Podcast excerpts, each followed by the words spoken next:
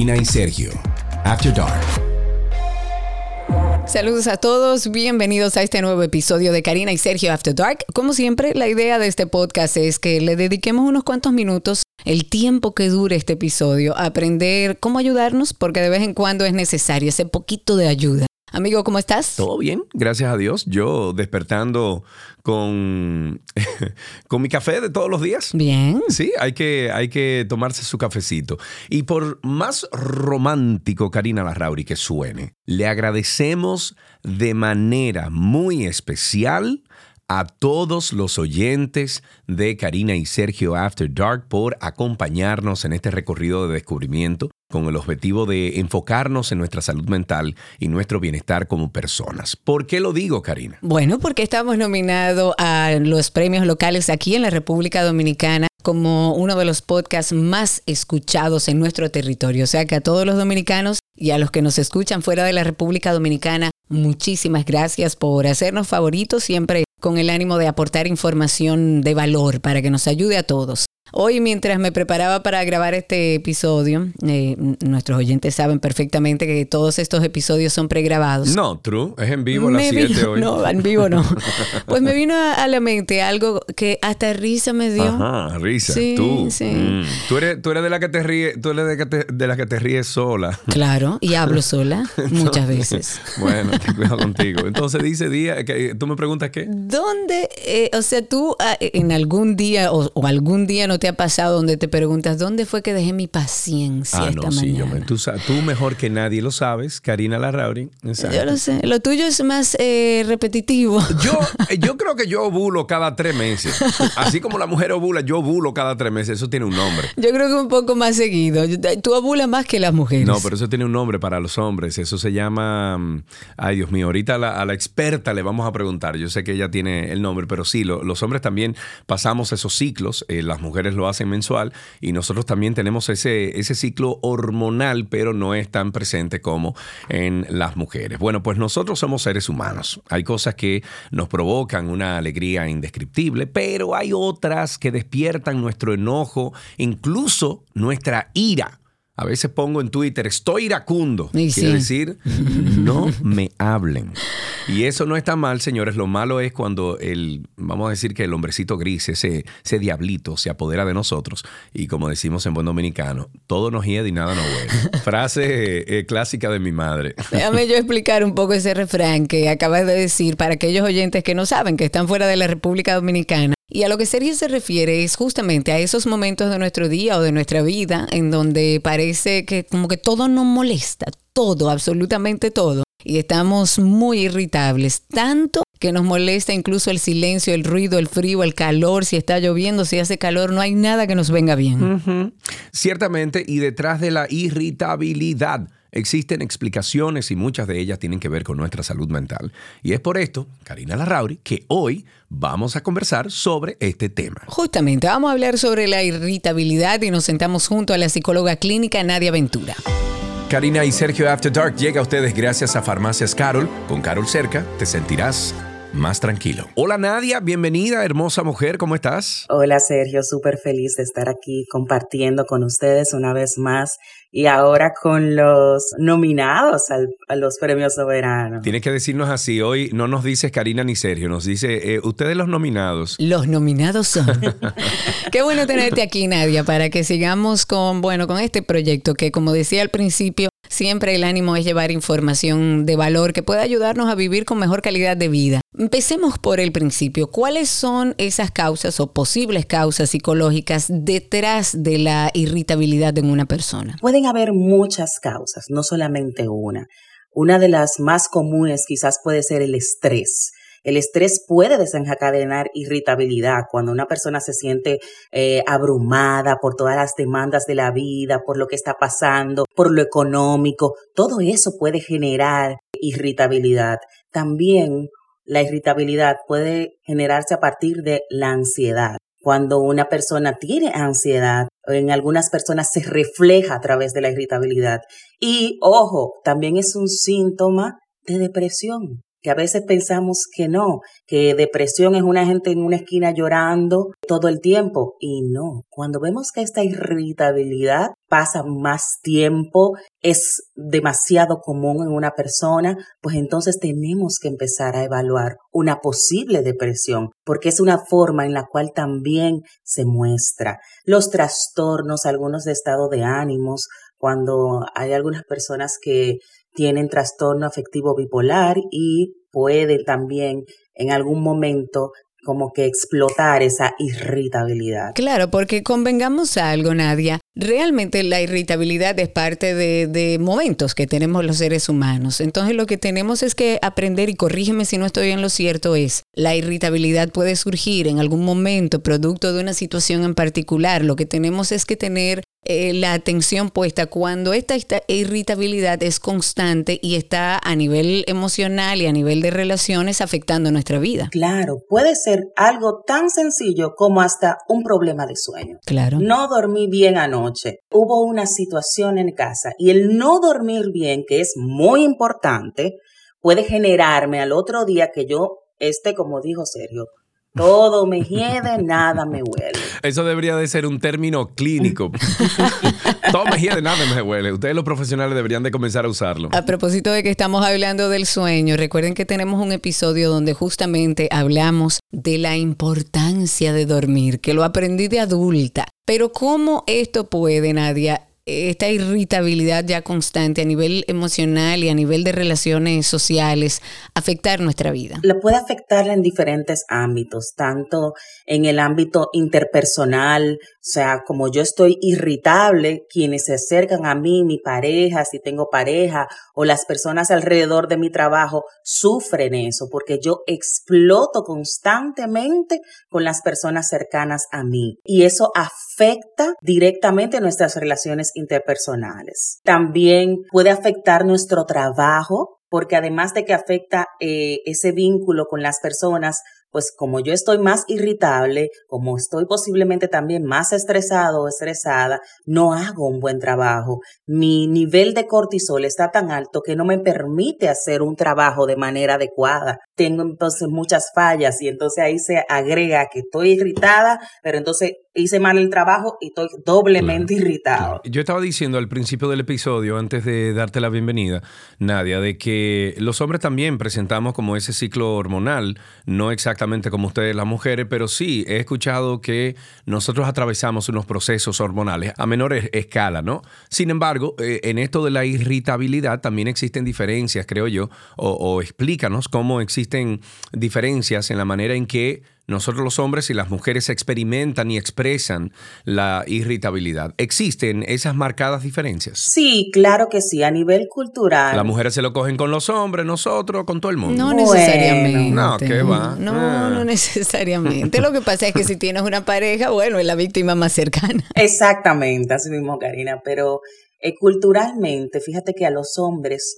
no se les permite la expresión emocional. Entonces, quizás una, un hombre lo, lo puede expresar a través de comportamientos agresivos, a través de confrontación, que, qué es lo que a ti te pasa, yo ah, diciéndole a la otra persona, eh, más, sin embargo, las mujeres, como si culturalmente se nos permite más la expresión emocional. Es como las mujeres nos mandan al hoyo de chulín, más fácil, pero no, no, no nos, eh, eh, a ver, no nos retan. No. Exacto, vamos a decir. Las mujeres sí expresan abiertamente sus emociones. O me siento irritada, me, me pasa esto. En el hombre tú lo ves, tú lo ves irritado y que traya cosas y todo eso, pero no expresa tanto lo que siente. Tú no te sientas con un hombre irritado y que, y cuéntame, ¿qué es lo que pasa? De ninguna manera. Jamás en la vida. Porque no se lo han enseñado, ojo, no es que no tengan la habilidad, es que culturalmente no se le ha enseñado. Exactamente. Y no quiere decir que esté mal que lo haga, pero es una realidad cultural de que no es como lo, que suele pasar.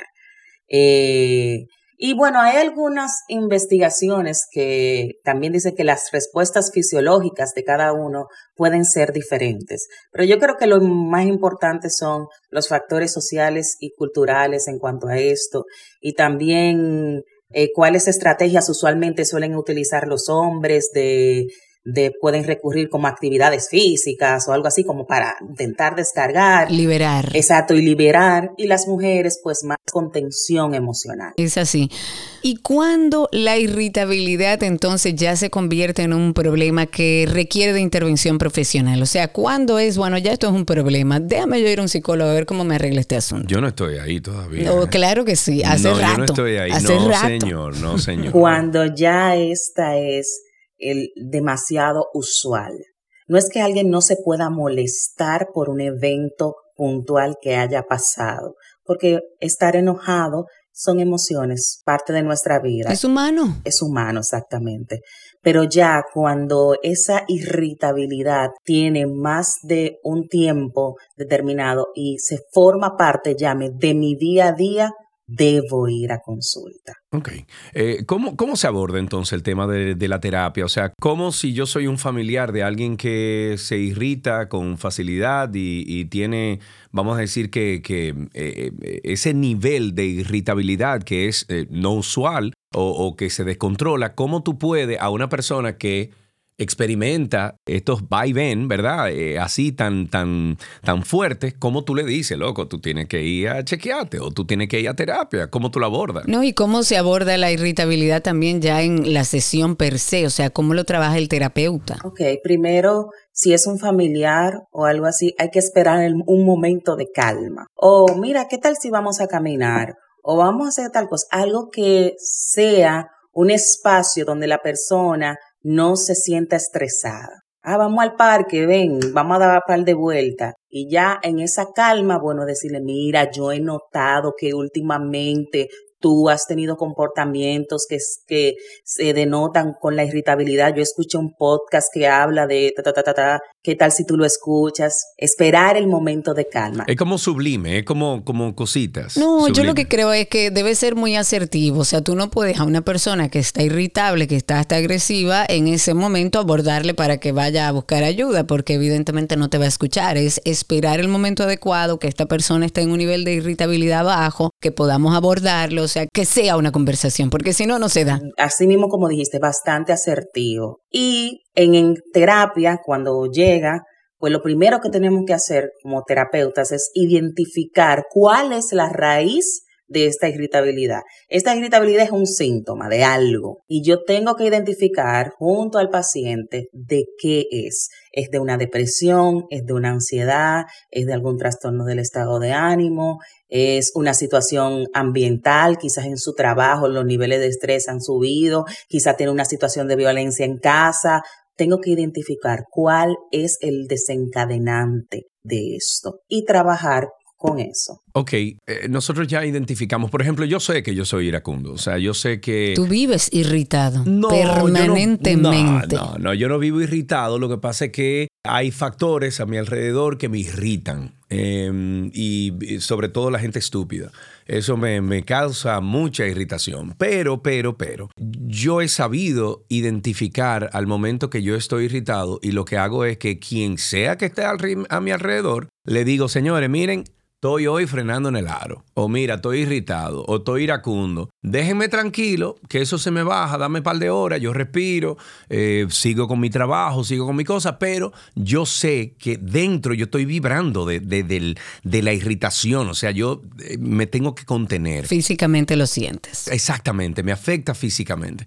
Eh, ¿Cuáles son entonces esas estrategias que tú recomendarías a personas como yo o personas que tengan ya una irritabilidad mucho más importante o más peligrosa para poder entonces controlar esos demonios? Mira, tú has hablado de algo muy importante en tu historia personal y es de que tú cuando ya te estás sintiendo iracundo, pues entonces hablas con los demás sobre, señores, Tú dijiste, estoy frenando. Yo, me, yo lo aviso, tempranito lo aviso. Incluso a Karina le he escrito en la mañana a las 8 y le digo, loca, hoy dame banda, que estoy, ya tú sabes. Y ella hace lo mismo conmigo también. Súper bien. Eso es practicar la autoconciencia.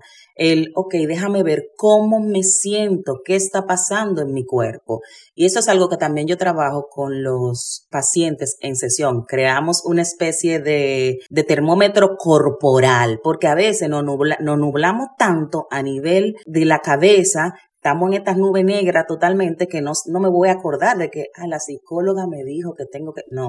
Sin embargo, el cuerpo es un recordatorio. Y con el cuerpo, sabiendo de que me siento tensa, me sudan las manos, o sea, y soy consciente de cómo me estoy sintiendo, siento esta vibración, como tú dijiste, dentro de mi cuerpo, ya ahí sé que tengo que quizás limitar el contacto externo, tratar de ser consciente, prestar atención a lo que estoy sintiendo, a lo que me está pasando. También una persona quizás puede practicar algunas herramientas de relajación, de respiración diafragmática que le permite como bajar un poco los niveles eh, de tensión en el cuerpo. A mí me sirve caminar. Desde que yo me siento muy, muy irritado, me voy a caminar. Buenísimo, buenísimo. Me he ido a caminar hasta de calzo. Muy bien, caminar ayuda a oxigenar el cerebro. Caminar es maravilloso, maravilloso. Y nos permite también, si es de día, eh, eh, tomar un poco de vitamina D que está muy relacionada con la salud mental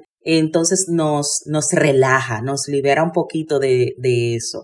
Y también aprender a obtener algunas herramientas de comunicación, de decirle a alguien con quien confío cómo me estoy sintiendo, qué es lo que está pasando. Claro, compartir esa, esa, lo que estamos sintiendo porque nos ayuda cuando lo verbalizamos a identificarlo. Claro. Y en su momento... Buscar apoyo. Exacto, tomar una parte si necesitamos ir donde un terapeuta hacerlo. Pero has dicho que la irritabilidad es un síntoma de algo que puede venir por un trastorno de ansiedad, por un trastorno de depresión, puede, puede ser el síntoma de algo, pero planteámoslo quizás nadie a, la inversa. Si estamos hablando de una persona que constantemente se irrita por cualquier detonador de su día a día, porque a lo mejor eh, sus niveles de estrés están muy altos, no necesariamente es síntoma de un trastorno, ¿cómo pudiera afectar esa irritabilidad que se genera, que es un disparador en esa persona, a la salud mental a largo plazo si yo no la abordo adecuadamente? Bueno, puede afectar en que va a tener,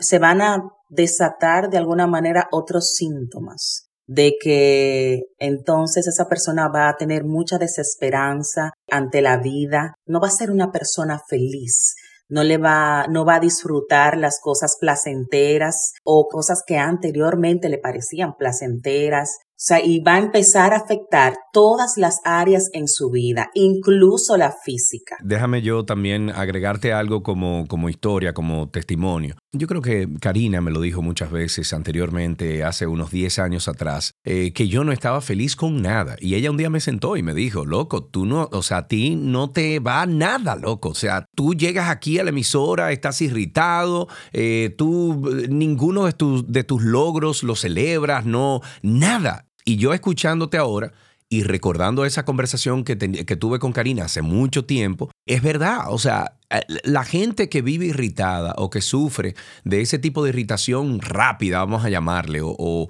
o, que se, se, sale de los niveles, entre comillas, normales que tenemos, deja de disfrutar absolutamente todo hasta que el sol le dé en la cara. Y yo me vi en esa situación por unos cuantos meses, hasta que Karina me, me, me jaló a capítulo y me dijo, loco, bájale dos. Y creo que esa conversación con, obviamente, gente a mi alrededor que también me dijo lo mismo, me hizo... De tu afecto, de confianza, que te dan una alerta. Exacto, me, hizo comenzar a cambiar eh, mi forma de ver las cosas. Y ahora la irritación se produce por X o Y, pero no me afecta en el resto de mi día a día. Y, y, eso es importante, que una persona que se irrite fácil busque la forma de identificar y de partamentabilizar esa irritación de eso exactamente y no que le hieda todo lo otro por el simple hecho de que alguien le sacó de sus casillas. Claro, y esa, esa infelicidad genera mucha frustración. Es como entonces yo vivo pero sin vivir realmente. Sobrevivo, eso no es vivir, señores, eso es sobrevivir. Exactamente, sobrevivir. Y yo creo que al final del día, al final del día, Nadia, y tú debes tener el mismo concepto que yo, al final del día estamos aquí para vivir felices, contentos. Y las herramientas están. Eso no significa que usted va a tener momentos difíciles, eso no significa que usted no va a tener un día donde la irritabilidad puede aflorar, Pero sí, cuando usted tiene las herramientas, cuando usted sabe identificar lo que le está pasando, ya le tiene un nombre, ya sabe cómo manejarlo, entonces tiene muchísimas más posibilidades de no sobrevivir, sino de vivir de manera sana, de manera funcional. Por eso nosotros siempre tenemos este espacio, para que la gente sepa que hay profesionales de la conducta que pueden ayudarnos a tener muchísima mejor calidad de vida y que no le tengamos miedo, sobre todo en República Dominicana, que todavía la salud mental sigue siendo un tabú. Sabemos que en otros países no, sin embargo, en el nuestro sigue siendo un tabú. No tenga miedo, vaya un psicólogo, no espere que las cosas se compliquen, porque el tema de la irritabilidad, si se maneja a tiempo, se puede resolver tranquilamente, identificándolo y trabajando de la mano de un terapeuta. Nadia, muchísimas gracias. Gracias a ustedes. Si quieres ponerte en contacto con Karina y Sergio After Dark, puedes escribirnos a infoafterdarkpodcast.gmail.com. Además, puedes seguirnos en Instagram, Karina y Sergio After Dark, Karina Larrauri y Sergio Carlo. La irritabilidad es considerada un estado emocional en el que las personas se sienten incómodas, eh, molestas, eh, que llegan a, fácilmente molestarse. De este modo, cuando alguien se siente irritable constantemente, el nivel de tensión suele aumentar hasta llegar a un estado de reactividad en el que el más mínimo estímulo puede detonar comportamientos agresivos, reacciones desproporcionadas que pueden, o sea, afectar a sí mismo y a las personas que lo rodean también. Claro, y Recuerden ustedes que aquí hablamos en este capítulo que la irritabilidad no se considera en sí misma un trastorno psicológico. Sin embargo, puede ser un signo importante de otros padecimientos, como lo dijo Nadia, la ansiedad e incluso la depresión. Conocernos es vital para poder llevar un proceso de sanación adecuado. Es difícil poner a raya las emociones, pero si estamos irritados con frecuencia y no sabemos cuál es la causa, lo oportuno, lo más importante es buscar apoyo antes de que lleguen las consecuencias. En la conducción estamos Karina Larrauri y Sergio Carlo. Este contenido fue producido por Cristi Tapia. En la edición está nuestro amigo Raven Pineda y en la gestión de redes Masi Micheli. Si ustedes, por favor, óigame, dejen un comentario acerca de este episodio de hoy en la sección de comentarios, denos cinco estrellas de rating y por favor, si usted puede, a través de Karina y Sergio After Dark en Instagram, usted nos envía una nota de voz que estamos haciendo programas adicionales de algunos temas con esas notas de voz. Se lo agradecemos en el alma. Hasta la próxima. Karina y Sergio, After Dark.